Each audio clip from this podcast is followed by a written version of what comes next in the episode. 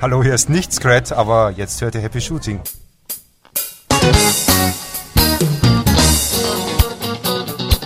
Hier ist eine weitere Ausgabe von Happy Shooting, der Fotopodcast.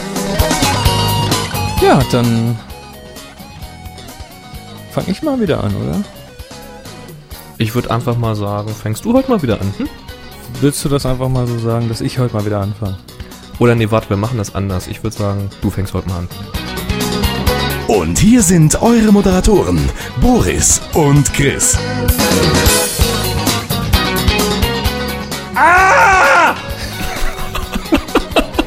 Ich wollte schon immer mal mit einem lauten Schrei anfangen. Ist das jetzt die Urschreitherapie? Nein, ich muss einfach mal, ich habe irgendwie, ich bin, also es ist so viel gerade von allen Seiten und heute nehmen wir ja auch ausnahmsweise mal noch einen Tag früher auf als sonst, weil morgen kann ich nicht und tausend Projekte und Zeug und ah, da muss man einfach irgendwann mal Luft ablassen oder Dampf ablassen. Nein, das ist alles hat jetzt niemand die Kopfhörer auf volle Pulle stehen gehabt. Du, ich habe mich extra weggedreht vom Mikro. Ach, Ich sag erstmal Hallo, herzlich willkommen bei Happy Shooting Ausgabe 29. besonders happy heute mit Boris und Ja, der Chris ist auch da. ja, richtig. Der durfte heute anfangen. Ja. du, man muss einen bleibenden Eindruck hinterlassen. Ich habe das, hast das Ja, Bild, das haben wir schon längst. genau, hast das Bild gesehen von dem Kongress, wo ich morgen reden Hab werde? ich. Voll Ja. der muffelige Chris.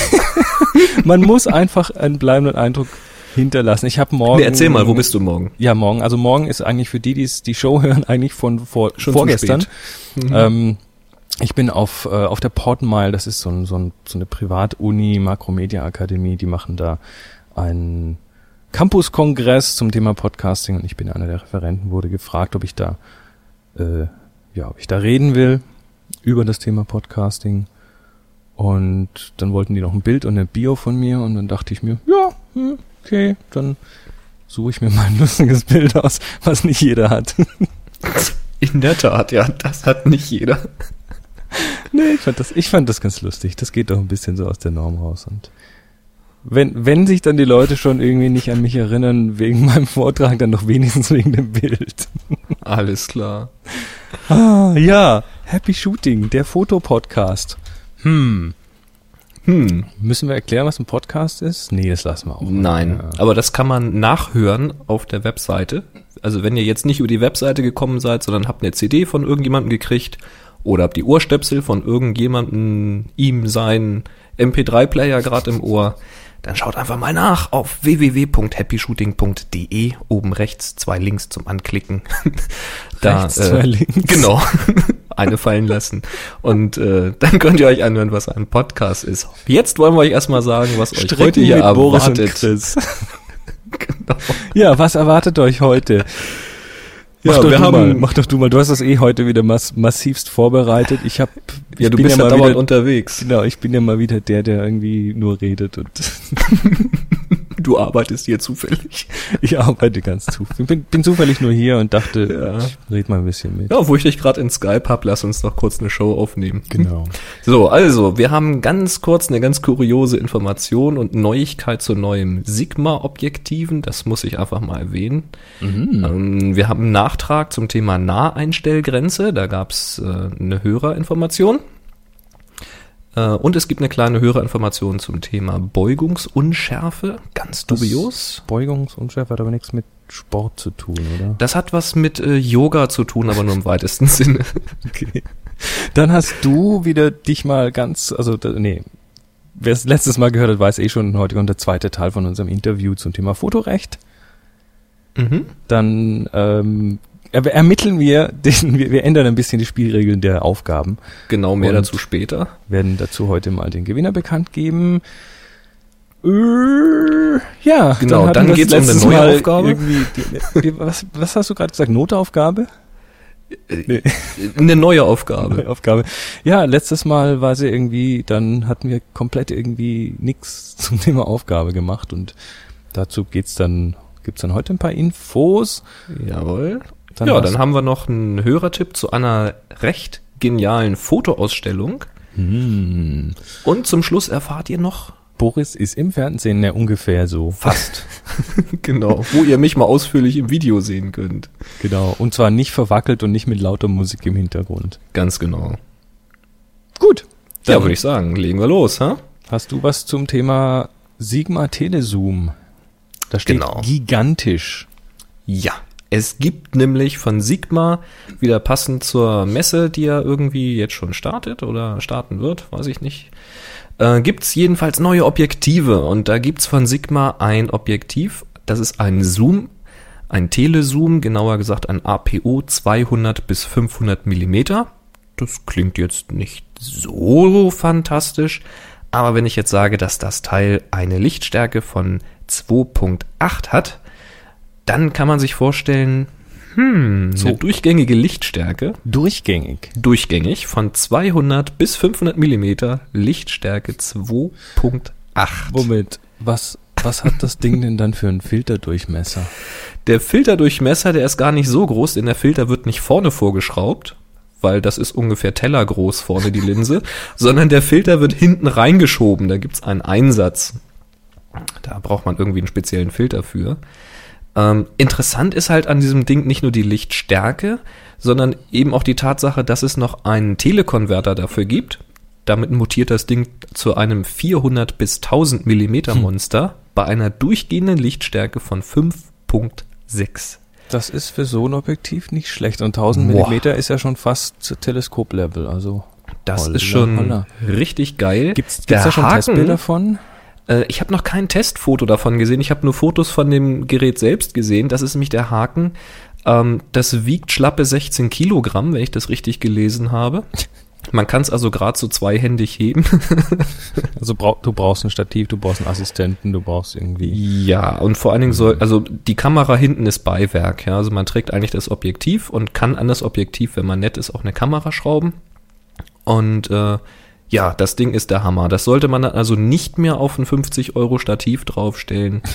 Das muss schon irgendwas Reelles sein, was nicht Da, weg. da bräuchte man dann so ein, so ein Stativ, wie ich es letzte Woche am Donnerstag gesehen habe. Da kann ich vielleicht mal kurz. Äh, bist du fertig mit dem Thema? Ja, na klar, das, das passt doch gerade Okay. prima. Du warst doch bei einer Video. Genau, ich hatte, ich hatte, ich mache ja, ich mache ja äh, neben dem Podcasting habe ich ja noch eine eigene Firma, mache da äh, Produktion, Medienproduktion. Unter anderem haben wir am Donnerstag einen Videodreh gehabt, einen Live-Mitschnitt von einem Konzert mit mehreren Kameras und ähm, da werde ich vermutlich in der nächsten Sendung auch mal noch ein kleines Interview mit den Kameraleuten haben, einfach zum Thema Unterschiede zwischen ja, Spiegelreflexfotografie und Video, Videografie, Bewegtbildern. Das ist spannend. Das Mhm. ist, das ist ganz spannend, weil es da doch einige Unterschiede gibt. Ähm, ein Ding, was nicht im Interview war, was ich jetzt erzählen möchte, das ist mich völlig umgehauen. Also die Jungs kommen daher, bringen ihre, ihre Stative mit für die Kameras und die großen Kameras und so weiter. Und dann sind wir eben auf das Thema Stative zu sprechen gekommen, fette Teile. Und dann, ja, frage ich mal, was, was muss man dann dafür hinlegen? Und meinte, ja, was du da so siehst, also der Stativkopf, der kostet so Oh, drei bis 4.000 Euro. Der Kopf. Der Kopf. Nur der Ja. Kopf. Super. Und ähm, dann meine ich, boah, ist das der Hammer? Und dann schaut er mich an, so mit fragenden Blick und macht, doch, nee, also das ist ja noch ein billiger. Die können also durchaus im Profibereich diese Stativköpfe für Videos, äh, Videokameras können durchaus auch mal in den Bereich von 50.000 Euro hochgehen. ja, sehr schön. Ja, ähm, ja, genau. Also Genau. Das ist aber jetzt nicht ein Stativkopf, in das man sich dann setzen kann und auch zur Location fahren kann. Also die Teile sind, sind einfach hammerrobust und, und erlauben es dir durch, durch die, die werden dann auch speziell flüssigkeitsgedämpft, dass man dann also wirklich so ganz smooth Schwenks Mhm. machen kann und so. Ja, das ist wichtig bei Video. Hm. Ja, war aber war ein extrem interessantes Projekt und wir haben da aufgenommen drei Kameras Video, acht Kanal Sound und ja, mein nächster Job ist jetzt das Ganze zusammenzubringen. Das wird spannend. Ja, was zu gut, also ist gut gelaufen, Videomaterial ist klasse geworden, die Jungs ähm, ist schon richtig gut da mit richtigen Profis arbeiten zu können. Was bei Video abgeht, weiß ich ja inzwischen auch, aber da kann ich nachher was zu erzählen. Richtig. so, jetzt hast du noch einen Nachtrag? Ja, Naheinstellgrenze. Da hat uns der Zuhörer Nils noch eine Information gegeben. Wir möchten doch mal darauf hinweisen, was denn die Naheinstellgrenze ist. Da gibt es nämlich tatsächlich immer wieder Missverständnisse. Ich weiß nicht, ob wir das in der Vergangenheit auch schon mal erwähnt hatten, aber man kann es vielleicht auch nicht oft genug sagen.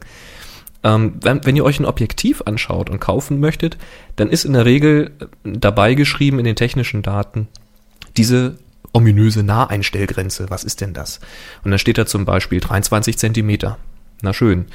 Ähm, dass diese 23 Zentimeter meint jetzt aber nicht, dass ihr mit der vorderen Linse, also da vorne, wo das Objektiv aufhört, irgendwo in der Luft, von dort aus bis zu dem Objekt 23 Zentimeter habt, sondern es meint, dass ihr vom Objekt bis zur Film- bzw. Sensorebene 23 Zentimeter habt. Sprich, wenn das ah. Objektiv 23 Zentimeter lang ist, inklusive dem, dem halben Kamerabody so ungefähr, dann könnt ihr das Objektiv quasi auf das Objekt drauflegen und noch scharf stellen. Also, also die, das ist, ja? Die, äh, und die Filmebene, die kann man an den digitalen Spielreflexkameras, auch an, an einigen kompakten, kann man auch sehen, wo die ist. Die ist nämlich außen auf der Kamera meistens aufgedruckt. Das ist so ein, so ein kleiner Kreis mit so einem Strich durch. Oh. Schau, schau mal nach. Also das, ähm, ich habe sie jetzt gerade nicht hier, sonst würde ich ja. gucken.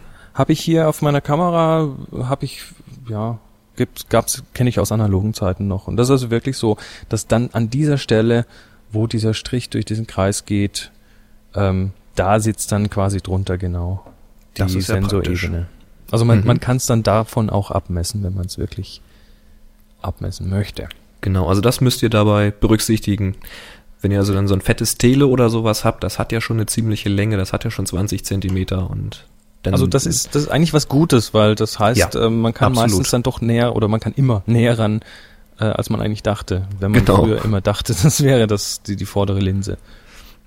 Genau, also das haben wir hiermit nochmal deutlich gesagt. Genau. Ja. Das war's auch schon. Ja, und dann haben wir einen Hinweis zum Thema Beugungsunschärfe. Also da fange ich mal vorne ein bisschen weiter an, wie wir überhaupt dazu gekommen sind. Das ist nämlich ein Hörerkommentar von äh, Bernd, in Klammern Pink. Ähm, und der hat geschrieben, warum hat er geschrieben? Genau, er hat nämlich geschrieben, weil wir haben immer darauf hingewiesen, dass wenn ihr die Blende aufmacht, also eine kleine Zahl nehmt, das Bild unter Umständen nicht so richtig knackenscharf ist. Man hat zwar eine sehr geringe Schief äh, Schärfentiefe. Schiefenterfe. Schiefenterfe. ja, sagen. Luft holen, nicht atmen vergessen. atmen kann ich empfehlen, ist gesund und hält am Leben. Äh, Schärfentiefe. ähm, man kann also sehr schön damit spielen, aber es ist eben auch so, dass das Bild recht weich ist. Das kann ein bisschen verschwimmen und so weiter. Dann haben wir gesagt, ähm, dass man die Blende ein bisschen weiter schließt, um dann schärfere Ergebnisse zu bekommen. Das gilt jetzt aber nicht unendlich. Also das heißt jetzt nicht, wenn ihr jetzt Blende 22, 32 oder wie viel euer Objektiv auch immer schafft, äh, macht, dass ihr dann das schärfste Bild der Welt kriegt. Ähm, das ist nämlich so, dass der Effekt sich irgendwann mal umdreht. Also bis zu einem gewissen Bereich kann man die Blende schließen und das Bild wird auch wirklich schärfer und sauberer abgebildet. Das heißt, die die, die, die Lichtstrahlen treffen sich sehr präzise und es streut nichts mehr daneben und so weiter. Wenn man aber die Blende noch weiter schließt, das Loch also noch kleiner macht, dann tritt ein ganz interessanter physikalischer Effekt auf. Das hat was mit Lichtbeugung zu tun. Äh, nun bin ich kein Physiker. Ich weiß nicht. Da wird das Licht an den Kanten der Blende gebeugt, glaube ich. Ja, nur warum das so ist, das ja, das kann ich auch nicht erklären. Ich war in Physik nie so gut. Ich fand es immer nicht so toll, wenn mein Lehrer gesagt hat, weil das ist eben so. Wenn wir jetzt also, ein, wenn wir jetzt also einen Physiker unter uns haben, der das erklären kann, der möge sich einfach mal melden, einfach eine E-Mail an info at happyshooting.de. Am, am liebsten ein MP3 schicken. Ja, entweder direkt ein MP3 schicken oder einfach sagen, äh, Skype-Name ist sowieso und dann machen wir ein kleines Interview. Mhm. Das kriegen wir schon hin. Und dann wissen wir nicht nur, dass das so ist, sondern auch, warum das so ist. Also für heute damit, nehmen wir es mal so hin, dass es so ist. Damit ich es auch verstehe. Also ähm, die Blende machst du immer weiter zu und dadurch genau. wird die wird, wird das die allgemeine Bildschärfe höher. Genau. Aber im Gegenzug wird dadurch die Beugungsschärfe, Unschärfe größer. Das heißt, irgendwann haben wir einen Punkt, wo quasi durch Weiterzumachen der Blende äh, das nicht schärfer wird, sondern die Beugungsunschärfe wird stärker und dadurch wird es wieder unschärfer. So Habe ich das richtig es. verstanden? Ganz genau. Und da schreibt er hier zum Beispiel, ähm, ach, was hat er denn hier geschrieben? Dass bei, ähm, bei guten Festbrennweiten, dass so eine Blende von 5.6 ganz okay ist, manche schon bei 4.0. Wenn man drüber hinausgeht, wird's halt schon wieder schlechter. Und bei den Einsteiger-Zooms, und das ist so die Erfahrung, die ich auch kenne, so die klassischen Kit-Objektive und die ähm, Zoom, Telezoom, äh, Weitwinkelzoom, was man sich auch mal so kaufen kann in einer Preisklasse, ich sag jetzt mal so bis 4, 5, 600 Euro so rum. Die sind hier typischerweise, schreibt er, bei Blende 8 oder 11 am besten. Das heißt, bis zu dieser Blendenzahl wird das Bild noch schärfer. Geht man darüber hinaus, wird es wieder unscharf. Und das Also ist halt ganz interessant zu wissen. Ich kenne das ähm, als sogenannten Sweet Spot, dass gewisse Objektive oder dass, dass jedes Objektiv einen gewissen Blendenbereich hat, in dem es einfach am schärfsten ist. Mhm. Und das ist genau der Bereich, in dem, ja, wo sich die zwei, wo sich die eine aufsteigende und die eine absteigende Kurve quasi überschneiden. Genau. Ja. Und äh, was man aber auch noch dazu sagen muss, die ist dann beim Zoom-Objektiv nicht bei allen, also dieses Sweet Spot ist bei den Zoom-Objektiven nicht bei, nicht bei allen Brennweiten gleich. Also man muss das einfach mal probieren äh, bei einem, bei einem, ja, beim Weitwinkelanschlag und beim Teleanschlag. Und da wird man schon sehen, dass ähm, dieser Sweet Spot sich durchaus auch verschieben kann. Da kann man einfach mal eine ganze Reihe Testbilder machen und dann Genau. sieht man das auch. Er hat uns ja auch ein paar Links geschickt mit äh, recht eindrucksvollen Beispielen, wo man das ganz gut sehen kann. Müssen wir mal gucken, ob wir das dann verlinken in den Show Notes. Aber am besten ist natürlich, ihr macht mit euren eigenen Objektiven so eine Testreihe, weil natürlich jedes Objektiv ein bisschen anders reagiert. Ähm, also einfach mal aufs Stativ schrauben, schön sta stabil hinlegen oder halt den Beanbag nehmen und dann mal die Blenden durchgehen, Fotos machen und dann am Computer vergleichen, wo das Bild am schärfsten ist und wann es wieder unscharf wird. Was es übrigens noch kompliziert äh, ist, äh, noch komplizierter macht, ist die Tatsache, dass auch bei verschiedenen Abständen zum zur Kamera ähm, diese Werte auch noch ein bisschen variieren können. Ach, du ahnst es nicht. ja, also ich habe jetzt mal bei einer Festbrennweite zum Beispiel bei, dem- bei dem berühmten 50 Millimeter 1,8 äh, von Canon ähm, habe ich mal drüber gelesen. Das hat einer wirklich bis aufs Letzte ausgetestet und auch richtig wissenschaftlich ausgetestet und Mhm. der sagte dann, das ist zum Beispiel bei Bildabständen über drei Metern bei Blende 9 am schärfsten. Aber bei weniger als drei Metern hast du dann eine andere Blende, bei der es am schärfsten ist. Na, super. Ist, ja, aber ich denke mal so für allgemeine Anwendungen ähm, einfach mal eine Testreihe machen mit verschiedenen Blenden äh, bei verschiedenen bei verschiedenen Brennweiten und dann hat man da schon einen relativ guten Anhaltspunkt. Ja. Und das unterscheidet dann übrigens auch die, ja, die etwas äh, teureren von den etwas günstigeren Objektiven. Dann sind die, die teureren eher Profi-Objektive sind dann eher durchgängig besser als die, als, als die günstigeren. Das heißt, die sowieso. haben einen, die haben einen wesentlich größeren Sweet Spot, einen wesentlich, wesentlich breiteren Blendenbereich, in dem die noch scharf abbilden. Absolut. Also es gibt auch richtig schweineteure Objektive, die sind. Ja, ich fange nicht an, sonst sabber ich wieder den Tisch voll hier. Aber bezahlen kann man das dann irgendwo Aber auch letzt, kaum noch. letztendlich doch bitte hier nochmal der Hinweis, Leute, äh, nehmt euer Objektiv, eure Kamera, was ihr habt und macht Bilder damit. Weil Genau. letztendlich Also ich muss zum Beispiel sagen, ich denke ziemlich oft nicht über die Blende nach, ja. Ich bin neulich zum Beispiel auch einfach wieder rausgegangen, habe ein paar Bilder gemacht und äh, ja, entweder weiß ich, ich will Schärfentiefe, dann mache ich eben die Blende zu oder ich will sie nicht, dann mache ich sie halt eben auf, aber herrje, ich, ja, ich Du- muss die Pixel ja hinterher nicht zählen. Und wenn du das Bild hinterher auf äh, 9, auf 9 mal 13 abziehst oder wenn du das Bild nachher im Web veröffentlichst, wo es entsprechend verkleinert wird, da spielen diese Unschärfen dann überhaupt keine Rolle mehr. Eben. Also, konzentriert euch aufs Bild, sag ich mal. Nur falls sich halt jemand wundert, ähm, wir wollen nicht gesagt haben, dass äh, je weiter die Blende zu ist, desto schärfer wird das Bild. Das ist mitnichten so. Die Schärfentiefe wird halt größer, aber das Bild nicht zwingend besser. Ja, und jetzt kommt der Und zweite jetzt Teil. Genau, lange drauf gewartet. Der zweite Teil, Interview Fotorecht mit Reinhard. Ich fahr mal das Band ab. So, eine neue Woche und wieder das Thema Recht und wieder bei mir in Skype verbunden ist Reinhard. Reinhard, ich grüße dich. Hallo Boris, ich grüße dich auch. Prima. Es ist natürlich jetzt keine Woche vergangen, sondern nur ein paar Sekunden, aber das wissen die ja nicht. Wir sind hier unter uns. genau.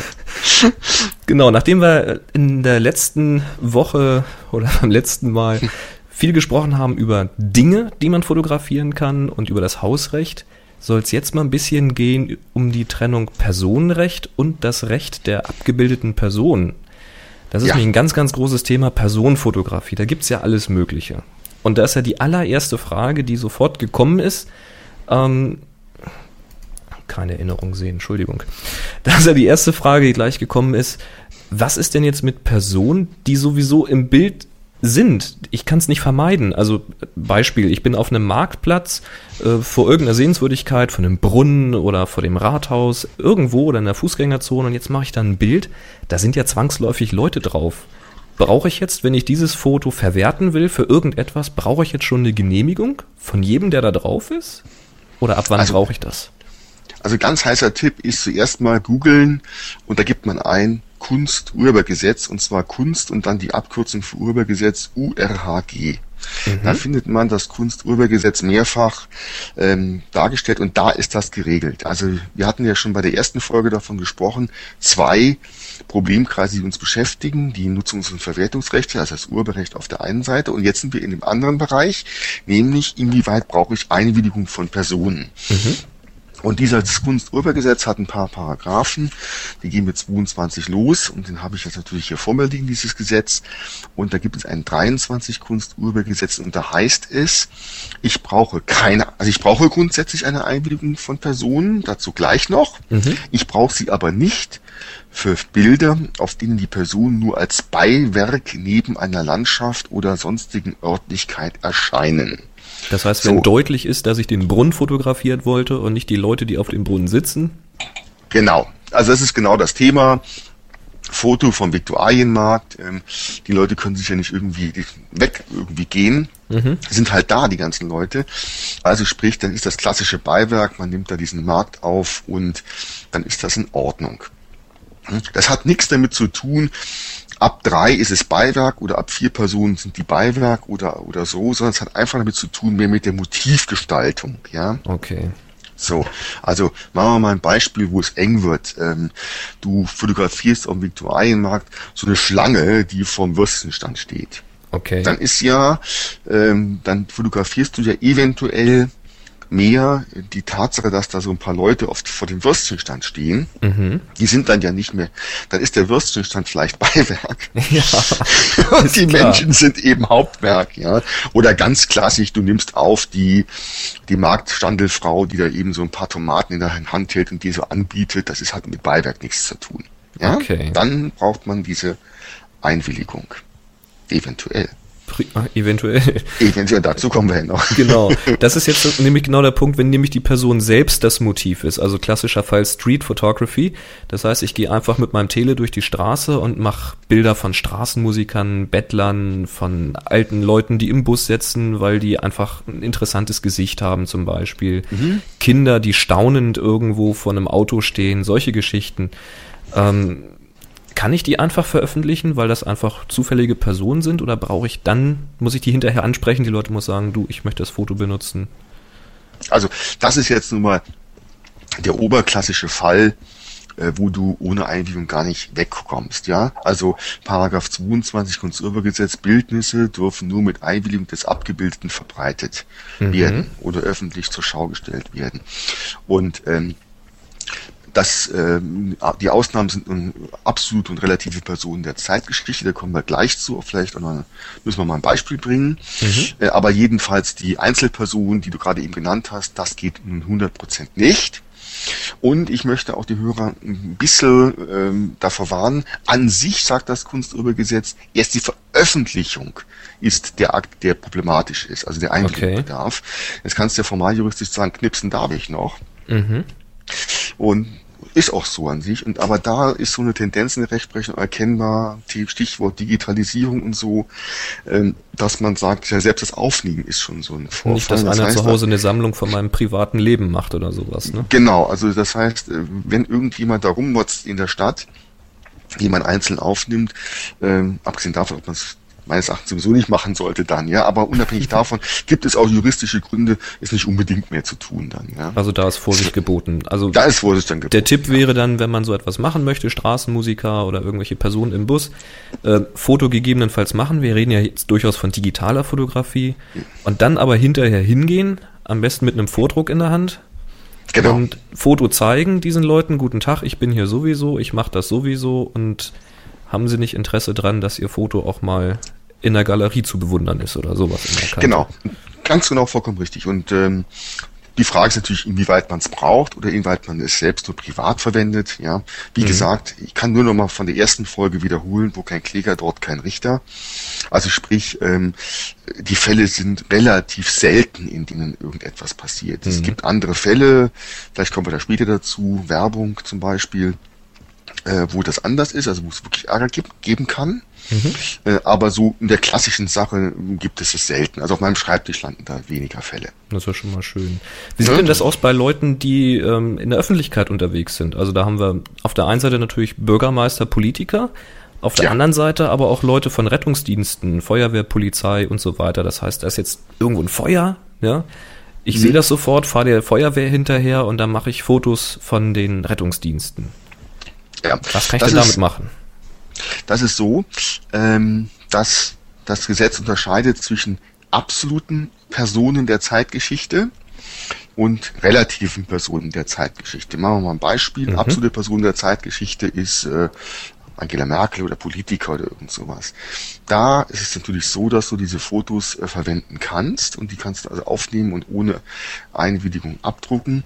Das ist, das ist das Problem nicht und mhm. das gilt auch für relative Personen der Zeitgeschichte. Machen wir mal ein Beispiel hierfür. Ich weiß nicht, ob du irgendeinen Menschen jemals gesehen hast, der jetzt Handball-Weltmeister geworden ist, bestimmt. Überhaupt also ich nicht, nee. überhaupt nicht so. ähm, das heißt, das ist eine Person wie du und ich, aber äh, durch die äh, Medaille, diese, durch den Weltmeistertitel, den sie da gewonnen haben, konntest du natürlich an diesen Abenden und so weiter diese Leute fotografieren und noch abbilden. Das sind relativ Personen der Zeitgeschichte. Okay.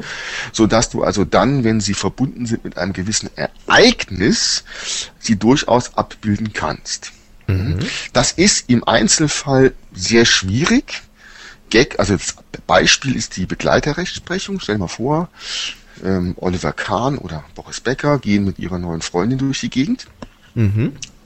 Das finden die überhaupt nicht gut, äh, dass das Foto so ist. Oliver Kahn kannst du fotografieren.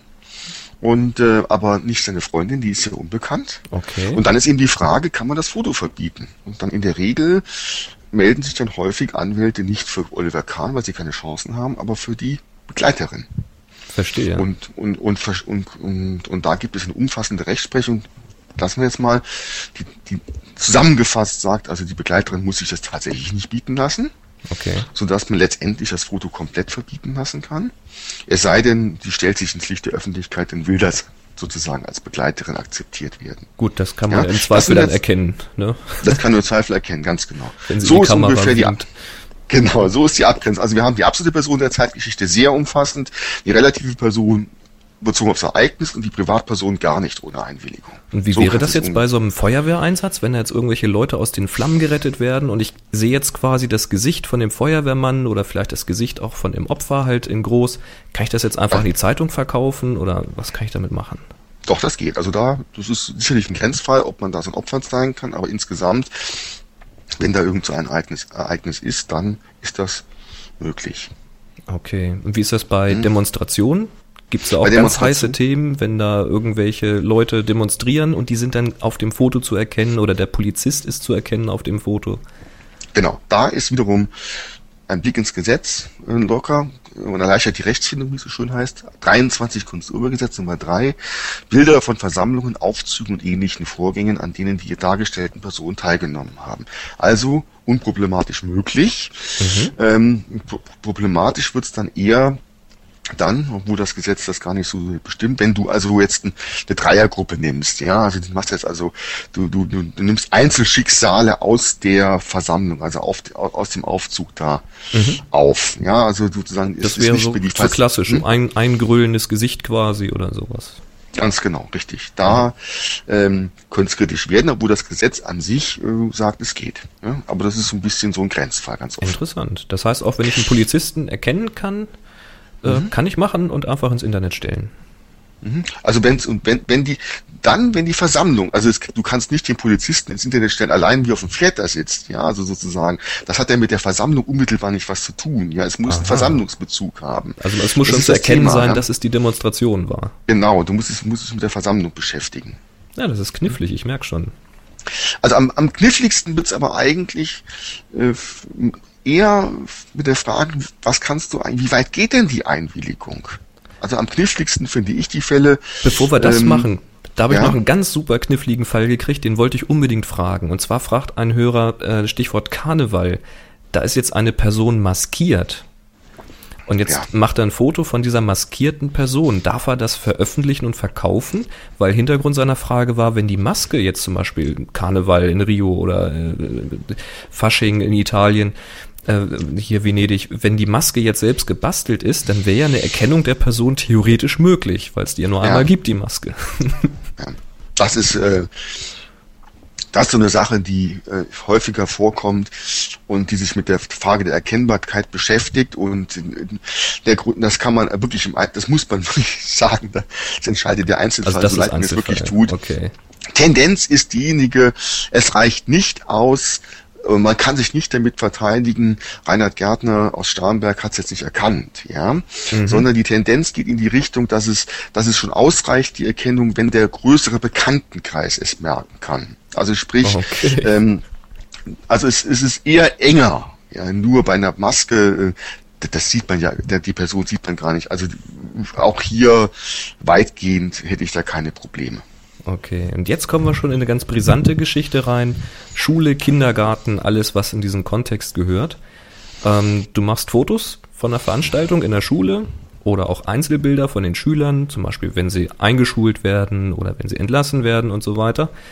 Ähm, bist jetzt Fotograf da vor Ort, machst diese Bilder vielleicht für die eigene Schulzeitung. Mhm. Da brauchst du jetzt ja wahrscheinlich eine Einwilligung der Eltern. Mhm wenn die Schüler noch äh, minderjährig sind. Ähm, was muss man jetzt dabei beachten? Weil jetzt kommen wir ja an die Sache, das Foto ist eigentlich meins, aber wem gehört denn das, was auf dem Foto zu sehen ist? Sprich, die Person. Ja, also die, das Foto ist natürlich absolut deins. Du hast die Nutzungs- und Verwertungsrechte. Und nun ist die Frage genau dasselbe wieder, kann man so ein Kind äh, einfach abknipsen, da es bestimmt keine ähm, absolute personelle Zeitgeschichte ist. Wir brauchen also die Einwilligung. Bei Kindern ist das ein, ein sehr heißes Thema. Ähm, wie wir wissen, ist für die Erziehung eines Kindes normalerweise beide Elternteile in gleicher Art und Weise verantwortlich. Brauchst du also erstmal die Einwilligung beide Elternteile. Das ist schon mal wichtig. Ähm, mhm. Das ist schon mal ganz wichtig, ja, und äh, kann auch mal da irgendwie zu, zu Ärger führen. Ähm, so, ab irgendeinem gewissen Alter brauchst du natürlich auch noch die Einwilligung des, des halb volljährigen Kindes, aber das kann man vergessen, das lässt sich gar nicht knipsen. Also das, das ist weniger interessant. Die Frage ist jetzt aber, so, da hängst du schon meistens an der, hast du ein Problem, denn wenn du da im Kindergarten rumfotografierst, dann sagt die Mutter, finde ich prima und den Vater siehst du selten. Also es ist ein praktisches Problem schon mal, mhm. die Einwilligung komplett zu kriegen. Die Frage ist aber, wie weit geht die Einwilligung? Und das ist das Thema, was ich eben schon mal angesprochen habe. Genau. Was, was hast du eigentlich für eine Einwilligung? So. Was darf ich damit machen und was nicht? Was darfst du damit machen? Und, und das Thema ist eins, was über die Kinder, Kinder sind ein heißes Thema übrigens. Also Kinder, das ist ein sehr sensibles Thema, da sollte man ganz besonders aufpassen, weil das mit Kindern spaßt niemand, das ist auch ganz richtig so. So. Wenn du jetzt fotografiert hast, was ist denn die Einwilligung? Natürlich du machst Klassenfotos, selbstverständlich kannst du innerhalb der Klasse vertreiben, überhaupt kein Thema. Ähm, die Leute wissen, dass es über den Event eine Schulzeitung gibt, irgendwie auch, dann ist auch dieses kein Thema, weil wenn sie sehen, dass du mit deiner Kennen da stehst und es ist letztendlich geht es um dieses Klassenfest und dann kannst du das also dann verbreiten, auch im Rahmen der Schulzeitung, so dass allgemein bekannt ist. Soweit erstmal kein Thema. Soweit kein Thema. Jetzt geht's los. Kannst du es denn auf deine eigene Webseite stellen? Zum Beispiel. Mhm. Oder ein Schaufenster legen. oder ein Schaufenster legen. Schaufenster legen schon ganz bestimmt nicht, ja, weil ähm, das ist ja schon eine gewerbliche Verwendung und von der Einwilligung wohl nicht gedeckt. Das heißt wohl nicht gedeckt. Das wohl nämlich weg. Mhm. Das Problem ist jetzt aber auch mir, wie ist denn das mit Flickr? Und wie ist denn das mit dem, mit den weiteren Verbreitungen? Und dann können wir jetzt auch von Kindern wegkommen. Wie ist denn das mit der, ähm, wie, wie ist denn das eigentlich, wenn ihr euren äh, Fotoshop da oder euren Kurs da macht im Mai? Mhm. Und da werden viele Fotos gemacht von den 20 Teilnehmern. Und ähm, willigen die ein, dass das bei Flickr erscheint? Weltweit irgendwie anschaubar? Gute Frage. Mhm. Gute Frage. Eher nein. Eher Äh, nein. Es sei, Jedenfalls äh, nicht explizit. Also bestimmt im Kindergarten sind wir uns einig, ja. Also, aber ein Foto, also euer, eure, euer Kurs da, wo die Leute sowieso wissen, interessiert sind und selbst schon viele Fotos reingestellt haben und du fotografierst, man geht davon aus, eher, ja, ein Grenzfall. Aber in der Regel sollte man, damit sollte man es vielleicht belassen, speziell bei Einstellen in Flickr und Co. ähm, doch recht vorsichtig sein. Also Ja, lieber im von privaten mal Partys und so. Genau. Also private Partys, erst recht, wenn dann eine tolle Stimmung ist, was man da als im Flickr sieht, äh, da, da, das ist bestimmt relativ uneingewilligt. Kann man mal von ausgehen. Aber man kann es ja machen und so viel was passiert dann auf dem Handisch. Gut, ja. Damit haben wir, glaube ich, das Einwilligungsthema so relativ durch. Oder hast du noch was? Genau, Boris? also da muss man erstmal aufpassen. Ähm, Sonderfall Kinder ist eh klar. Also Leute da draußen, passt auf, wenn ihr Fotos von Kindern macht. Das kann schon sein, dass euch jemand sieht, wie ihr mit der Kamera auf ein Kind haltet, auf dem Spielplatz oder sowas, und in zehn Minuten steht die Polizei neben euch und sammelt euch erstmal ein. Dann Ach seid ihr komm, nämlich. so- Doch, ha- haben wir gehabt in der Nachbarschaft. Ehrlich? Ja. Ehrlich? Ja, ja. Ehrlich, wohl, ja. Tatsächlich. Ist, also äh, man muss wirklich ja, aufpassen. Es gibt sehr vorsichtige Nachbarn. Also Kinder, Kinder ist wirklich ein Thema. Ja, also wir sollten vielleicht jetzt Models ab, abhaken. Genau, kommen wir, mal, kommen wir mal in den Profibereich. Äh, Models, Auftragsarbeiten. Ich mache also ein Foto von einem Model oder auf einer Modeschau zum Beispiel auch mit Einwilligung. Äh, Was passiert denn jetzt mit den Fotos? Was, was darf denn wer mit den Bildern machen? Da hast du ein schönes Beispiel gehabt, das kann sich so weit äh, hochsteigern, dass man ein tolles Foto hat, aber niemand darf irgendwas damit machen. Ja, ich hatte, ähm, wir hatten, ich, das Thema ist ähm, diese Trennung zwischen Urheberrechten einerseits und und und Einwilligungsrechten andererseits. Das kann sich extrem blockieren, ja. Das ist nicht so wie Blende und ähm, Belichtungszeit, Tiefenschärfe, nee, Schärfentiefe. sehr so ist es nicht abhängig, ist nicht abhängig, sondern ähm, die, das trennt sich. Machen wir mal ein ganz einfaches Beispiel. Ähm, einer geht zum Fotografen, lässt sich Passfotos machen dann ist es ja so, dass die Urheberrechte, die Nutzungs- und Verwertungsrechte an dem Foto beim Fotografen liegen. Also der hat ja fotografiert. Äh, die Einwilligung, ähm, die ist ja nur, bezieht sich ja nur so weit, ich möchte ein Passfoto machen und ich willige ein, also für die Passfotoverwendung. Ja. Okay. Also dementsprechend, dementsprechend blockieren sich beide Rechte. Das heißt, der Fotograf kann diese Fotos nicht verwerten woanders, also verkaufen, weil sich die Einwilligung ja nur bezieht auf Passfotos. Und der Abgebildete selber kann die Fotos nicht verwerten, also vervielfältigen, verbreiten und x-fach machen, weil die Rechte an dem Bild noch bei dem Fotografen hängen. Sprich, wenn Das ich jetzt jetzt- zum Fotografen gehe und ich lasse ein schönes Porträt von mir machen, was ich als Passfoto haben möchte. Ich Mhm. meine, das sta- ist ja jetzt inzwischen auch schon wieder blöd, weil die Passfotos, die man jetzt machen muss, will eh kein Mensch haben. Aber nehmen wir Mhm. mal an, das ist noch ein schönes Passfoto. Und jetzt habe ich dieses Bild bei mir zu Hause und der Fotograf hat das richtig toll gemacht. Ich sage, Mensch, das ist ein super Foto von mir. Das benutze ich jetzt mal für meinen Geschäftsbrief oder für ähnliche Dinge. Darf ich gar nicht. Nee, da muss man sich mit ihm einigen, denn was hat denn der dir für Nutzungs- und Verwertungsrechte eingeräumt? Also was ist denn das? Normalerweise gehst du doch dahin und sagst, gut, du machst das mit dem iMac, hast ja Fotoberuf, das wissen wir ja beide. so wie ich auch. ähm, du gehst ja normalerweise hin und sagst, ich hätte gerne sechs Fotos, also sechs Papierfotos, also sechs Abzüge, wie es so schön heißt. Genau. Ja. Und dann kannst du in der, in der Regel davon ausgehen, dass man vereinbart, okay, ähm, jeder weiß, der Fotograf lebt äh, von, von den Abzügen. Ja, und du zahlst ja auch nichts extra für die Rechte, also kann man davon ausgehen, dass in diesem Fall die Rechte weiterhin beim Fotografen liegen. Und da musst du dir das Recht, genau für das, was du gesagt hast, für dieses, für diesen Briefkopf einholen. Und die Einwilligung hast du auch nicht. Also da kenne ich einen Fall. Also Der war sehr interessant. Das war ein Fall, wo ähm, eine, eine Frau verunglückt ist. Irgendwie Lawine war es, glaube ich. Da geht der Reporter, ähm, der einen Bericht schreiben will, die, die Stadt so und so ähm, trauert um, um diese Verunglückte. Mhm. Hat, er kein, hat er kein Foto gefunden. Und ist er zum örtlichen Fotografen gegangen, hat gesagt, du hast doch bestimmt schon mal ein Passfoto gemacht von dieser Verunglückten. Hat er gesagt, ja, ja, hat er rausgerückt, veröffentlicht. Oha. Jetzt, oha, jetzt subsumieren wir durch. Die Rechte, das Foto zu veröffentlichen, hat die Zeitung gehabt, also die Urheberrechte. Der Fotograf hat ja gesagt, du darfst es verwerten. Mhm. Aber die Einwilligung hat gefehlt. Aha, okay. Ja, das heißt, eine Zeitung gefehlt. kann nicht einfach dahergehen und sagen, jetzt habe ich das Urheberrecht, kann ich machen, was ich will. Genau sondern sie hätte jetzt zusätzlich auch noch an die Familie zum Beispiel herantreten müssen und fragen müssen, so ist dürfen es. wir das? Das ist ganz genau die Konsequenz. Und was passiert jetzt? Jetzt hat sich die Zeitung nicht dran gehalten, hat er jetzt einen tollen Bericht gemacht mit mehreren Fotos womöglich, eins reicht ja schon, ähm, zigtausendfache Auflage. Äh, die Familie sieht jetzt dieses Bild und sagt, wie kommen die eigentlich dazu? Was für eine Handhabe habe ich jetzt, das zu verhindern? Weil gedruckt ist ja schon.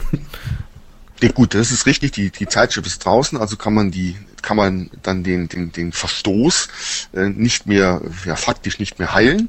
Mhm. Also die Zeitschrift ist ja draußen und dann äh, kommt die Frage, dass dann man hat man hat aber Unterlassungsansprüche, man kann also die zukünftige Verwendung des Fotos untersagen. Gut, es ist relativ, weil es wird ja sowieso im Zweifel nicht mehr verwendet werden. Und dann ist eben die Frage, ob äh, erstens ein eine Geldentschädigung zu zahlen ist, also früher Schmerzensgeld, mhm. weil eben der Bericht zusammen mit dem Foto, salopp gesprochen, eine Sauerei ist, ja, also die, die Persönlichkeitsrechte verletzt. Das ist mhm. die eine Anspruchsgrundlage. Und die andere Anspruchsgrundlage, ganz, ganz, ganz, ganz selten, aber trotzdem 33 Kunsturhebergesetz mit Freiheitsstrafe wird bestraft, wer Bilder zur Schau stellt, mit denen man eben diese Einwilligung nicht hat. Eine Vorschrift, auf die man sozusagen als Jurist hinweisen muss, aber die in der Regel kaum eine Rolle spielt. Okay. Ja, nur aber umgekehrt, um das mal ein bisschen positiv auszudrücken, äh, wenn man ohne Einwilligung ein Foto verbreitet, ist zunächst einmal der Anspruch nur auf Unterlassung. Ja, also sprich rausnehmen. Unterlassungserklärung abgeben. Ja. Also wenn ich eine Webseite ja. habe und ich würde jetzt so ein Foto von eben dieser genannten Person da veröffentlichen, dann ja. könnte die Familie an mich rantreten und sagen, nimm's runter. Und dann habe ich das Richtig. auch zu tun da hast es auch zu tun. Und die, die weiteren Ansprüche, ob du jetzt Geldentschädigung zahlen musst, sind, ist in der Regel nur davon abhängig, ob das Foto zusammen mit der Veröffentlichung ähm, die Persönlichkeitsrechte schwerwiegend verletzt. Also okay. nicht, es ist nicht automatisiert. Also da sind wir dann wieder in den klassischen Einzelfällen. Ne? Ja, oder umgekehrt, aber nicht jede, äh, nicht jedes Foto, was äh, ohne Einwilligung veröffentlicht wird, macht per se einen, eine Geldentschädigungsanspruch, löst es aus. Das kann man nicht sagen. Okay. Das tut's nur in, in, in, zum Beispiel im, im Bereich der Werbung. Das sollten wir vielleicht nochmal später besprechen. Wobei ich weiß gar nicht später, wir haben ja schon wieder eine halbe Stunde. Da sind wir schon wieder durch. Ich wollte gerade noch, kurz, wollt grad noch kurz fragen, wenn ich jetzt Fotos auf meine Webseite stelle, mhm. muss ich die in irgendeiner Form kennzeichnen? Also da ist jetzt ein Model drauf, muss ich das jetzt irgendwie kennzeichnen, wer da darauf abgebildet ist? Das Model haben wir ganz vergessen, Boris. Das Model. Was man vielleicht mit dem Model hat, wir kommen nicht weiter mit diesem blöden Model. also noch einen Satz zum, darf ich noch einen Blick ja, mach, zum mach Model? Mal, mach mal. Also beim Model, wir brauchen die Einwilligung. Die, das Model ist ja keine berühmte Persönlichkeit. Ja, das haben wir schon jetzt alles gelernt. Okay. Was für eine Einwilligung gibt eigentlich das Model bei einem Fotokurs? Ja, das gibt sicherlich die Einwilligung, dass man so lernt, wie man Blende und sonst was und Weißfaktor und, und das wirst du alles, du dann alles erzählen, Boris. Mhm. Äh, auf Deutsch, das gibt das Model sicherlich, aber das Model gibt doch bestimmt nicht die Einwilligung, dass das Foto jetzt in einer Zeitschrift mit einer Auflage von so und so 100.000 veröffentlicht wird. Unwahrscheinlich. Unwahrscheinlich. Also sprich, der, allein der Begriff Model Workshop sagt ja eigentlich, was Sache ist. Man soll lernen, Models zu fotografieren. Oder das wird einem angeboten ja, mhm. sodass äh, man nicht dieses Foto einfach verwenden, nehmen kann und dann eben, wie man will, verbreiten kann. Müsste denn bei, ja? also nehmen wir mal an, man hat so einen Model-Workshop, müsste denn jetzt das Model mit jedem der anwesenden Fotografen äh, einen Vertrag schließen und sagen, du darfst das weiterverwerten, du darfst das weiterverwerten, du nicht? Also ich muss, ich habe mich gefragt, ganz offen, ich weiß gar nicht, wie das bei so Model-Workshops ist. Ich habe noch nie einen mitgemacht. Wenn ich Model wäre, um Gottes Willen nein, würde ich also bestimmt darauf Wert liegen, dass jeder Teilnehmer mir unterschreibt, dass diese Fotos nicht gewerblich und sonstigerweise verwertet werden. Mhm. Sei denn, ich, sei denn, ich will es. Ja, aber das sind Fälle, die in der Praxis häufiger vorgekommen sind, dass irgendwelche äh, Studentinnen sich dann mal zur Verfügung gestellt haben und nichts dabei gedacht haben und so und dann tauchen ihre Bilder Ewigkeiten und Ewigkeiten auf. Ja, mhm. Aber im Grunde rutschen wir da wieder rein in Urheber und Personenrecht, sprich Urheber genau. ist der Fotograf, der auf dem Workshop war und wenn der genau. sagt, Mensch, diese Fotos, wenn er sich die zu Hause anguckt, die finde ich jetzt aber klasse und da will ich jetzt aber was draus machen, dann müsste er eigentlich Kontakt mit dem Model aufnehmen und sagen, erlaubst du mir das? Mit Sicherheit. Ne? Okay. Hm, ja. So, und was ist jetzt, ähm, jetzt sagt das Model, okay, darfst du weiterverwerten, darfst du auf deiner Homepage benutzen, jetzt stelle ich die bei mir auf die Homepage, erstmal auf meine eigene. Muss ich mhm. das jetzt irgendwie gesondert kennzeichnen? Brauche ich jetzt plötzlich schon ein Impressum oder? Also die, äh, die, die, die, jeder Urheber hat das Recht, dass er eine Kennzeichnung bekommt, also die Urheberbenennung. Ja, mhm.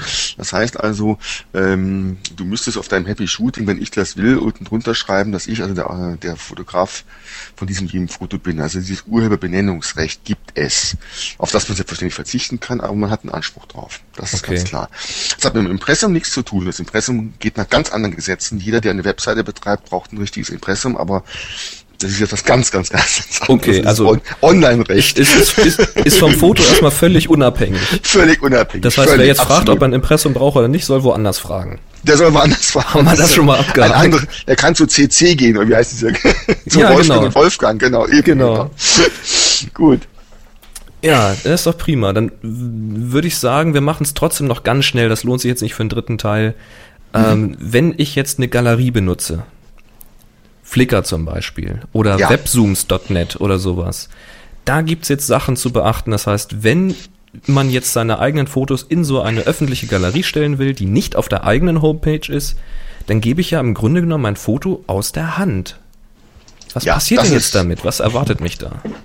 Also pass auf, das ist jetzt äh, eine oberspannende Frage, weil ähm, ja, was, was, welche Rechte räumst du eigentlich Flickr und Co. Äh, und diese anderen Webseiten, die du genannt hast, ein? Ja, und ähm, das hängt, da gibt es die sogenannte Zweckübertragungstheorie. Also diejenigen, die nachschauen wollen, 31 Urhebergesetz, oder genau gesagt 31 Absatz 5 Urhebergesetz. Und da heißt es, wenn man nichts besonders vereinbart hat, dazu kommen wir gleich, bestimmt sich der Umfang der Nutzungsrechte mit dem in seiner Einräumung verfolgten Zweck. Klingt extrem schwierig, ist ganz einfach, eine Urheberschutzvorschrift, ähm, die also sagt, kommen wir zurück auf das, das Beispielsfall des Fotografen mit den Porträtaufnahmen. Mhm. Er räumt nur die Rechte ein, die notwendig sind, um den mit der Einräumung verfolgten Zweck sprich, äh, zu gewährleisten, sp äh, sprich fünf Fotos. Wie ist es aber mit der Galerie? Wie ist denn das, was du in Flickr reinstellst? Und da gibt es jetzt AGBs. Mhm. Wenn du wenn du reinschaust in Flickr, ähm, das, da gibt es mehrere Möglichkeiten. Ich habe das mal gemacht und habe mal bei euren Leuten, also bei den Teilnehmern von Happy Shooting nachgeschaut. Die stellen ja meistens bei Flickr ein, keine Rechte werden vergeben. Mhm. Du kannst aber auch dort Rechte vergeben und dann gibt es eben un unglaubliche Möglichkeiten, die Nutzungs- und Verwertungsrechte einzuräumen. Ja, also, das, da sollten man, da müsstest du mal vielleicht so eine, so einen Link da drauf stellen, äh, zu diesem, zu das den Bedingungen. Ja, das müsst ihr mal machen zum, zum Flickr. Das, das brauchen wir also, nicht im also Detail ausführen, aber du genau, kannst, so, du kannst sagen, gar keine Rechte. Gar keine Rechte. Alle Rechte können sie machen, ja oder nein. Und du kannst also die diversesten Rechte einräumen. Und per, per, der Standard ist ja keine Rechte, ne? Der Standard ist keine Rechte. Und, und das heißt, das heißt, weil ähm, es gibt immer wieder die Frage, wenn ich das Foto bei Flickr reinstelle, dann darf Flickr damit alles machen und ich habe gar keine Rechte mehr an dem Bild. Stimmt nicht. Stimmt nicht. Das ist bei diesem anderen Fall, den du genannt hast, so ein bisschen der Fall. Diese, wie heißt es nochmal schnell, diese Web Webzooms.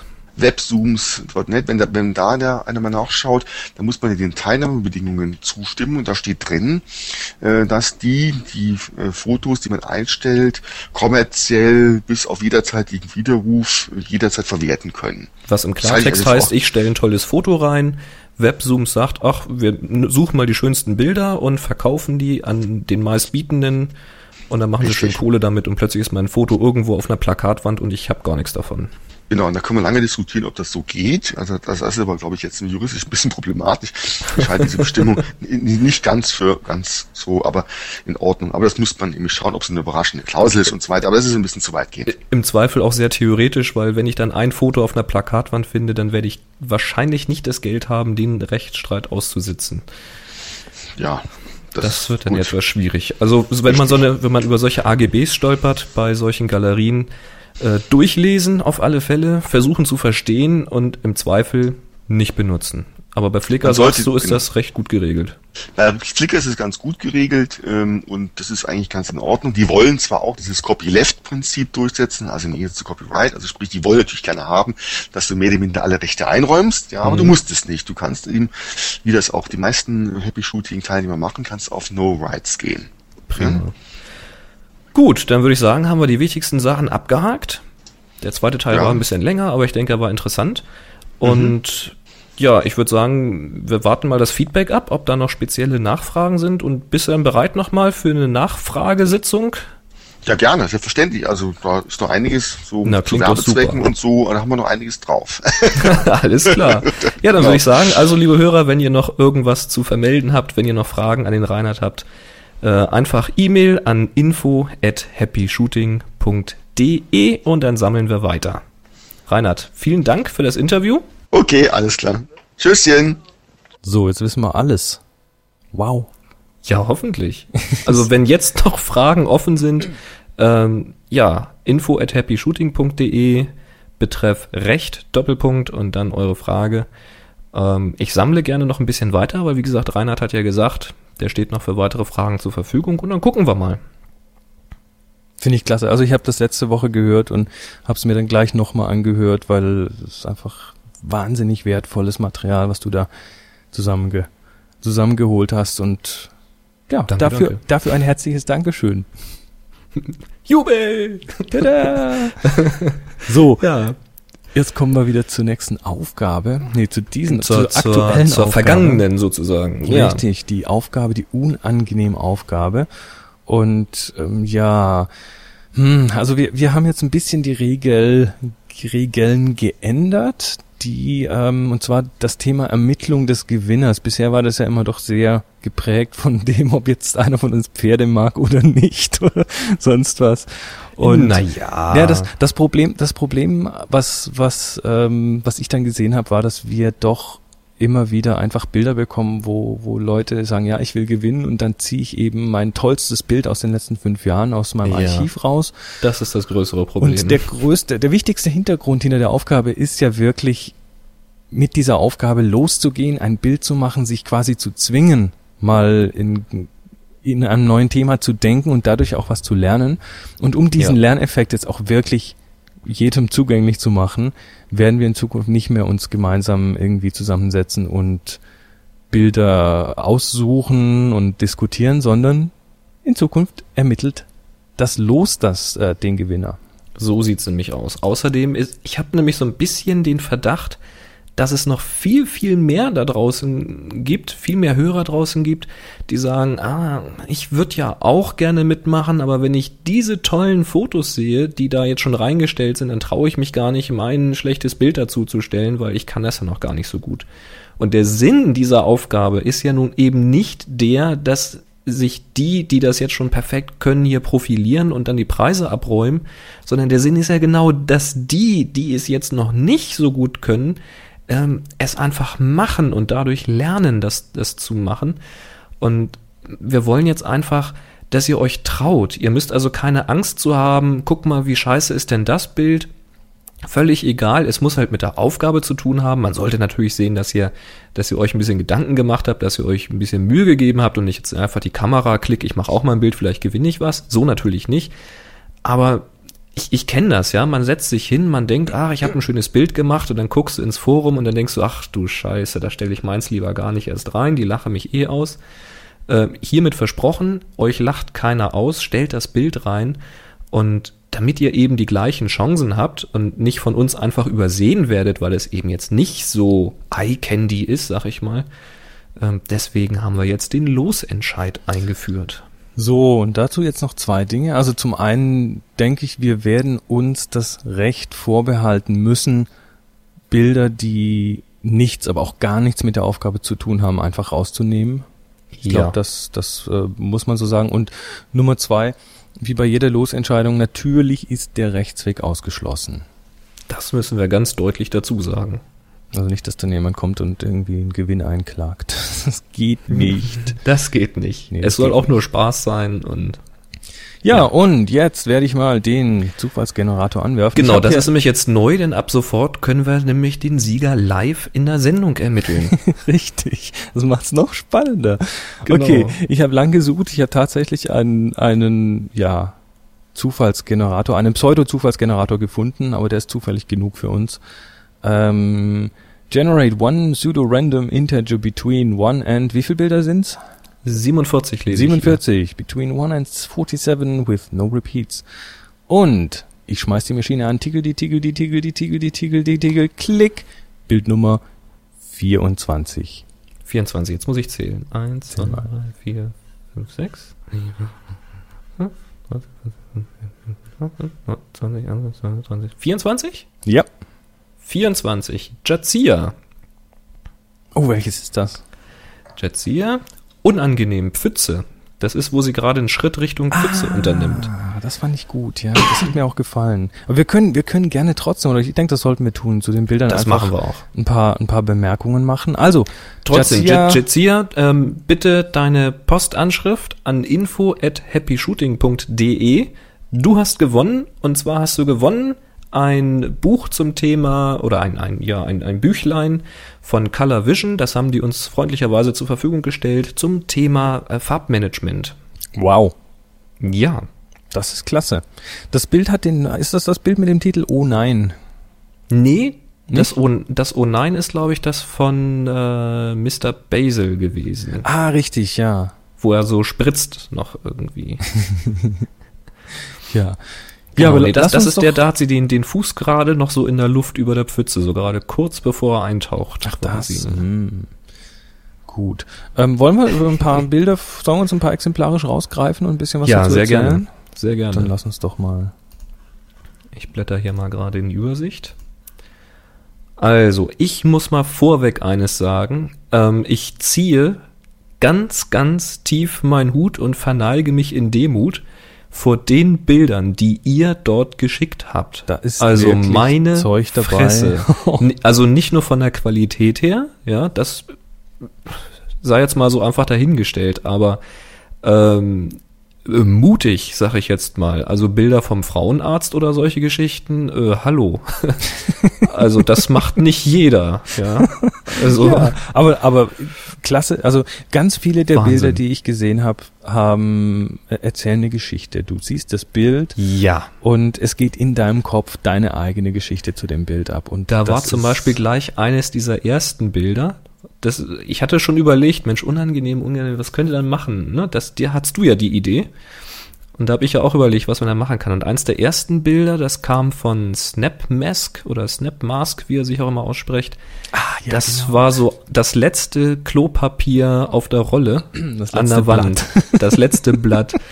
Und das ist, äh, ja, das ist klasse. das ist eine schöne Geschichte, die jeder, glaube ich, schon mal erlebt hat. Oder sich was drunter vorstellen kann. Das kam übrigens, die unangenehme Aufgabe kam nicht von mir, sondern die kam von Andres, meinem Freund aus Argentinien, der zu Besuch Ah, war. so war's. Den hatte ich gefragt und will ja nicht hier fremde, fremde Lorbeeren einstreichen.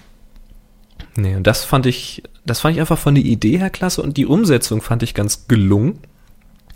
Irgendwie so mit den, mit diesen kalten Kacheln, die da so rechtwinklig dran sind, aber dann dieses runde Klopapier, was dann noch so dynamisch, fast höhnisch lächelnd äh, an der Wand hängt.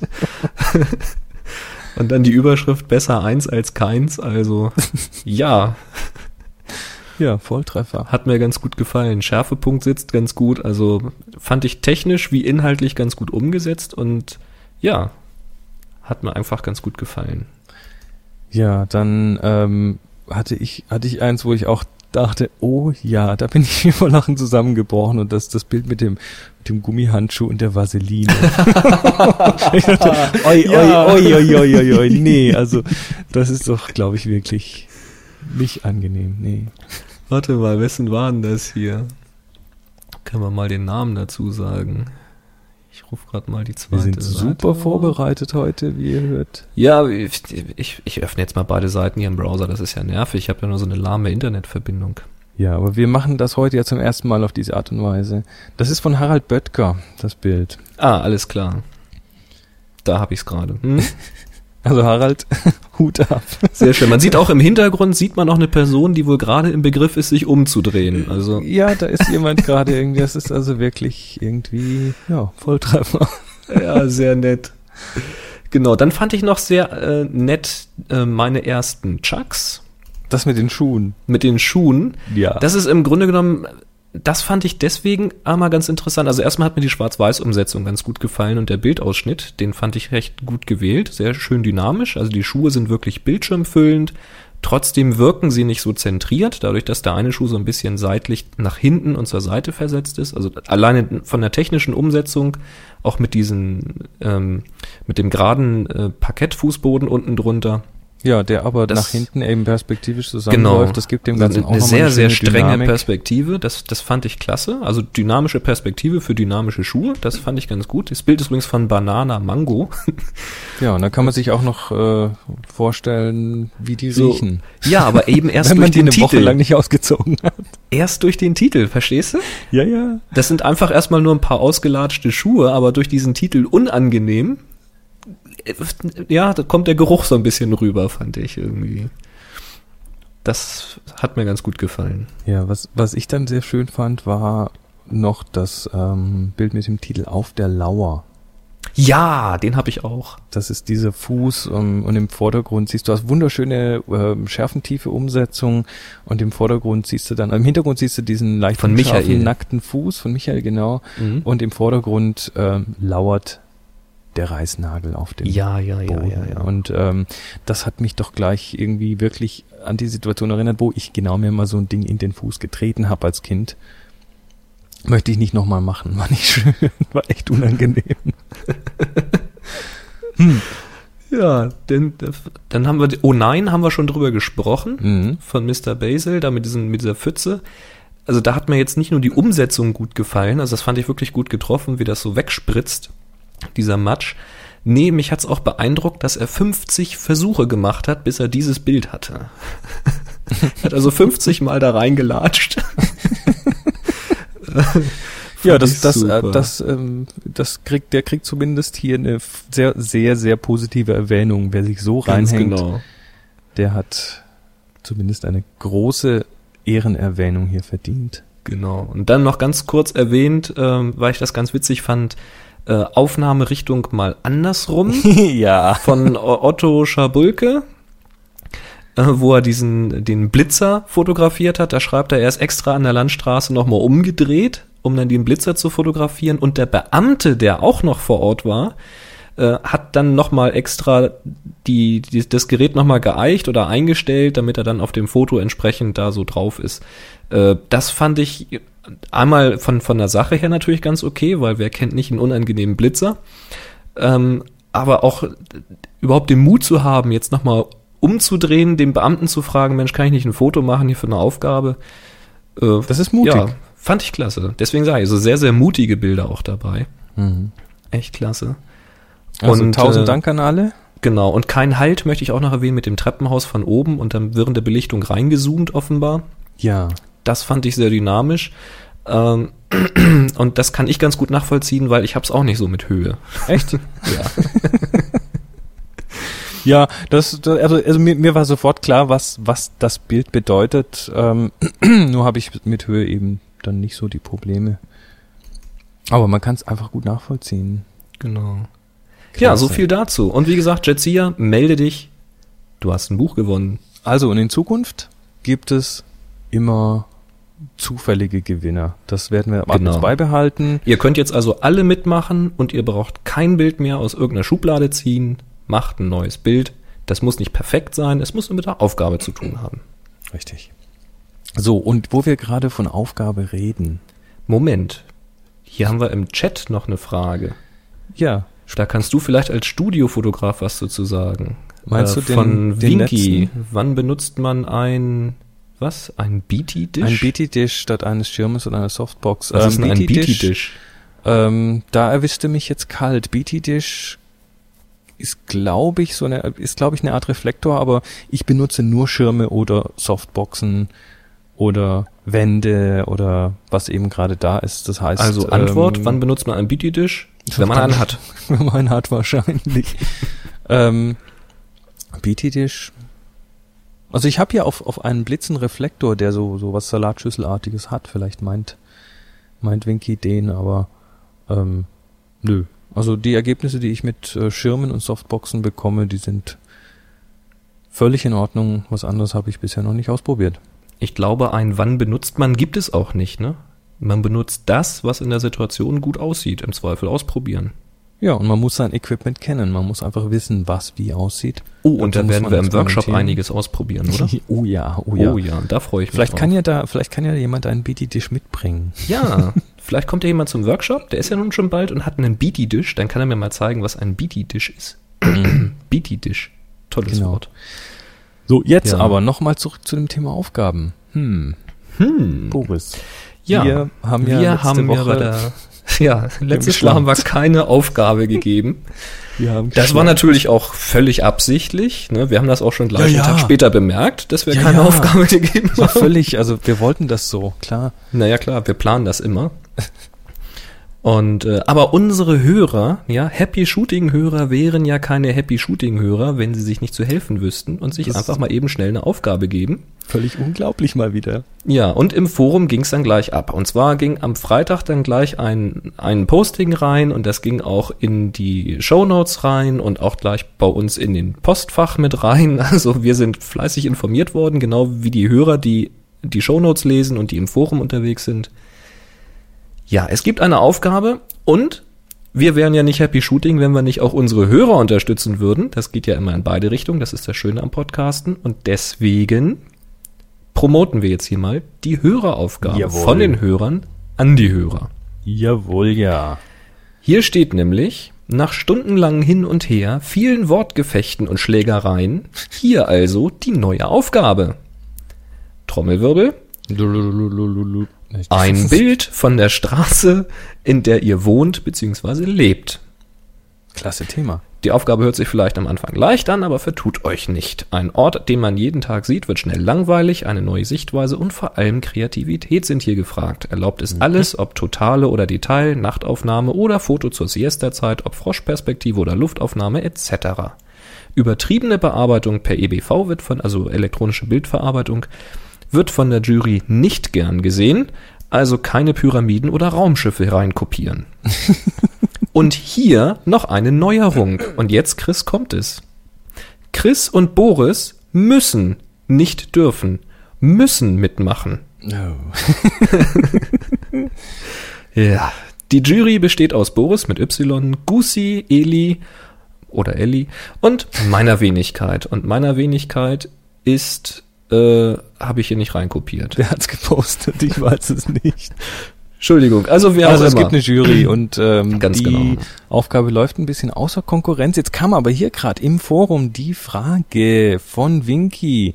Spendiert ihr einen Preis für die Heimstraße-Aufgabe? Wir können nur ein WLAN-Kabel anbieten. Hm. Ich nehme 300 Meter. Ja, was Ja. meinst du? Natürlich. Genau, denke ich doch auch. Und deswegen gibt's heute von uns keine offizielle neue Aufgabe, sondern die Höreraufgabe ist unsere neue offizielle Aufgabe. Also stellt ein Bild von der Straße, in der ihr wohnt oder lebt, bei Flickr rein. Der Tag lautet HS Heimstraße HA1. Oh, oh, oh, das ist aber lang. HA1 steht für Höreraufgabe 1 Und Heimstraße bitte mit zwei S. mit 2S, genau. Ähm, steht hier auch, der Rechtsweg ist wie immer ausgeschlossen. Einstellschluss ist Donnerstag. Einstell finde ich auch lustig. Einstellschluss ist Also im Donnerstag. Flickr Einstellschluss. Genau. Äh, Donnerstag, der 22. März 2007, 20 Uhr.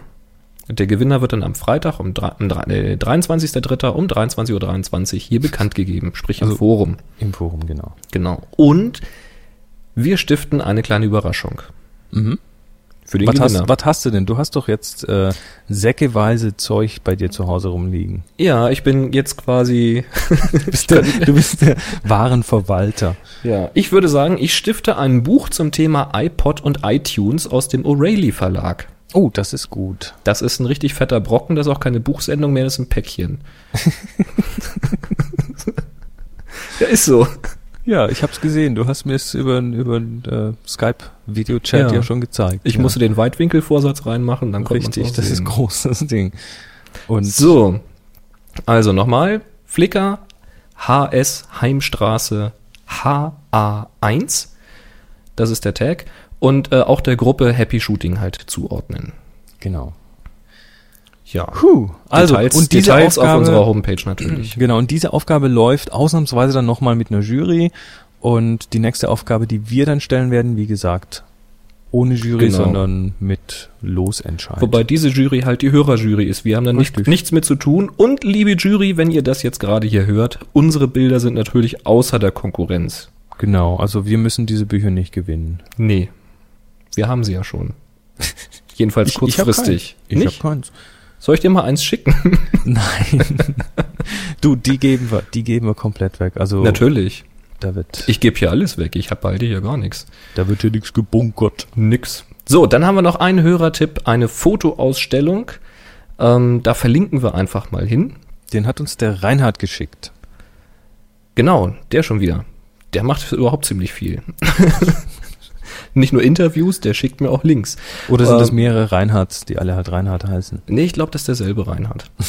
ähm, den Tipp habe ich übrigens auch schon beim Göttingen-Treffen vom Yeti bekommen.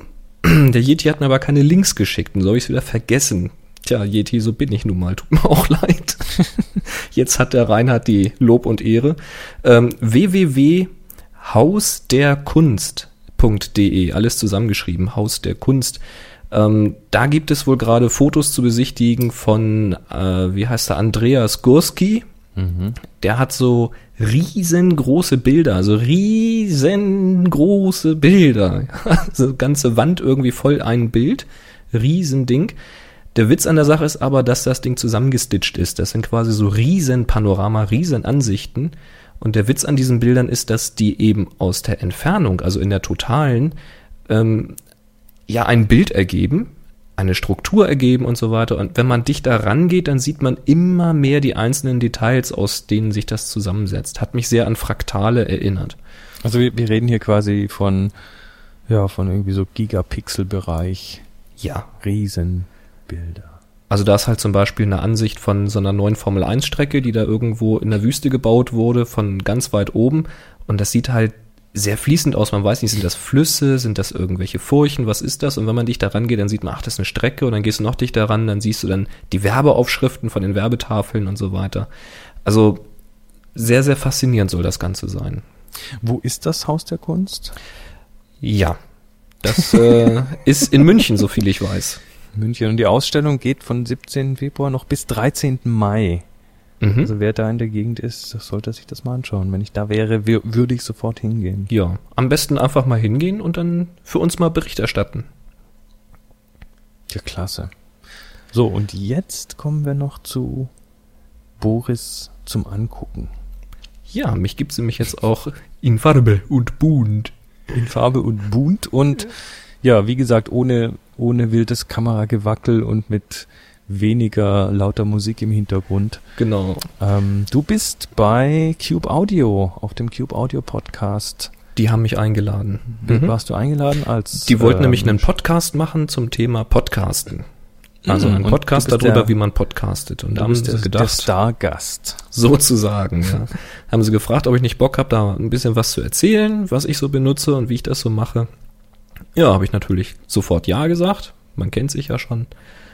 Ja, und da haben sie einen schönen Dreiteiler gemacht und ja, war sehr, sehr lustig. Das sieht man an den Outtakes, ja? ja. Tada, Boris. Tada, Boris. Ja. Tada, Boris. Also der erste Teil war der härteste. Ich weiß gar nicht, wie viel Takes wir gemacht haben, aber das Ding hat irgendwie, glaube ich, äh, netto zehn Minuten oder sowas jetzt hinterher in der Fassung, die jetzt online gegangen ist. Und wir haben äh, drei Kameras, jeweils ein komplettes DV-Tape volllaufen lassen für diese erste Folge.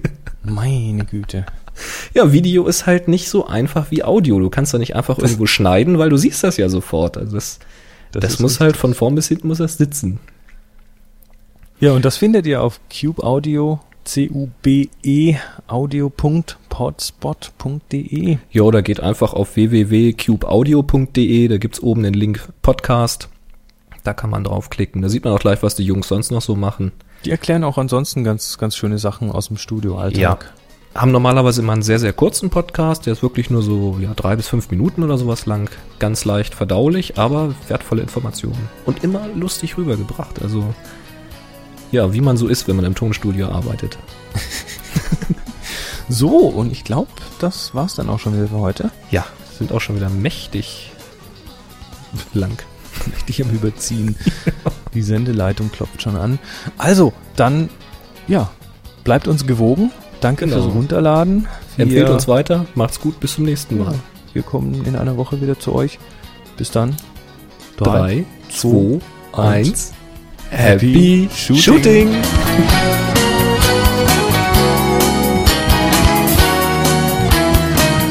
Und dann hatte ich eine 6000er Internetverbindung. Du glaubst halt nicht, wie schnell. Na doch, du weißt es, ne?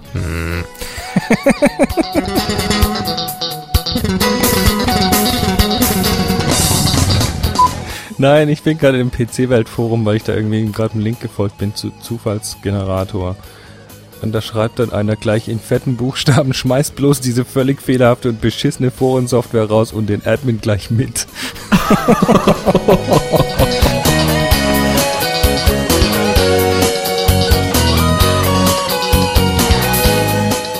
so, hatten wir das auch noch drin. Ja, das ist doch auch ja mal lustig. Du musst ja Nach- schneiden, ist mir ja wurscht.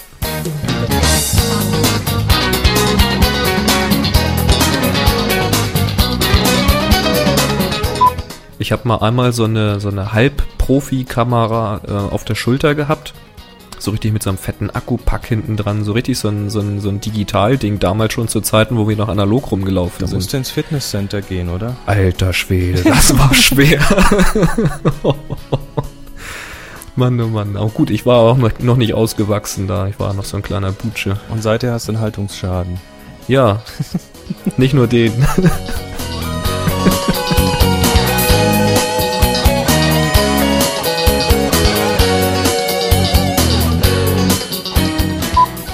Dann mache ich immer Stopp, ne? Äh, dann mache ich auch mal Stopp. Oh, ich habe noch was vergessen. Warte mal. Äh, Ich glaube, das schneiden wir noch kurz nach der Sendung rein. Ich habe nämlich vor dem äh, Aufnehmen hier meinen Sensor mit Disco-Film vollgekleistert. Ups, hörst du das? Das klang jetzt gerade, als ob dein Mikro in die Kamera gefallen ist. Umgekehrt, die Kamera habe ich gegens Mikro gehauen, aber es macht nichts, ist ja eine 5D. Okay. Ähm, und ich ziehe jetzt mal. Ach, wie ist schon fertig, oder was? Ja, Moment. Und jetzt ziehe ich mal den Film vom Sensor ab. Geil, es geht! Juhu! Hey! Yippie! Moment, Moment, ab! Schnell noch das Objektiv drauf. Schnell noch ein bisschen Staub drauf, damit du den Eindruck das ist, auch wieder hast Das von ist der. Hammer. Also, also folgendes. Ich habe das, nein, ich habe das jetzt so gemacht. Also, oh, ist das klasse in einem, in einem Stück. Also, ich habe also den Sensor eingekleistert. Wie der, ein kleines Kind. ich ich freue mich wie ein kleines Kind, dass das so gut funktioniert, ja. Was hast du denn für ein Papier genommen? Und zwar ist das eine Methode, die der Rainer Höhnle entwickelt hat. Ähm, und ähm, ja, da gibt's dieses Video, das linken wir dann auch noch. Mhm. Und der hat jetzt nämlich also eben das Video dazu gemacht und hat dieses Video auch auf seiner Website reingestellt. Und ähm, nachdem ich das dann noch mal ein bisschen weiter ausprobiert habe, dachte ich mir, so, jetzt machst du das einfach. Hab den Sensor mit Discofilm eingepinselt, nachdem ich vorher auf einer Oberfläche von einer CD-ROM geübt hatte. Und dann lässt du das trocknen und dann machst du an die Ecke von dem eingetrockneten Film noch so einen kleinen frischen Punkt von diesem Disco-Filmmaterial drauf und da tust du dann so eine Papierlasche mit festkleben quasi. Lässt es dann noch mal ein halbes Stündchen trocknen und das wollte ich eigentlich während der Show machen, hab's aber komplett vergessen. Und ja, und dann kannst haben du wir es hiermit nachgereicht. genau, kannst an diesem Papierteil dann den Film abziehen. Und ich habe jetzt hier so ein schönes kleines Stück sensorgroßen Plastikfilm oder sowas in der Richtung. Cool. Und dann werde ich jetzt gleich nochmal ein Testbild machen und schauen, ob dann tatsächlich die drei dicken Staubkörner. Ich habe vorher ein Testbild gemacht, also ich habe da drei so Kleckse drauf gehabt und werde es gleich mal testen. Die hast du jetzt nicht absichtlich drauf gemacht wie bei der CD. Nee, nee, die waren drauf. die waren drauf. Ja, aber das ist, das ist gerade wirklich, also das draufkleistern ist ein bisschen beängstigend, aber ansonsten, naja, wie auch immer, das war der kleine Nachtrag. Müssen wir uns nochmal verabschieden? Nö. Schluss für heute. Aus. Genau. Wir machen jetzt einfach mal Schluss. Lang genug ist es. Geh schlafen. Ach nee, du musst Jo. noch arbeiten. Ich Jo. geh schlafen. Geh. Genau. Tschüss. Photocastnetwork.com, your photography resource in the potosphere. Photocastnetwork.com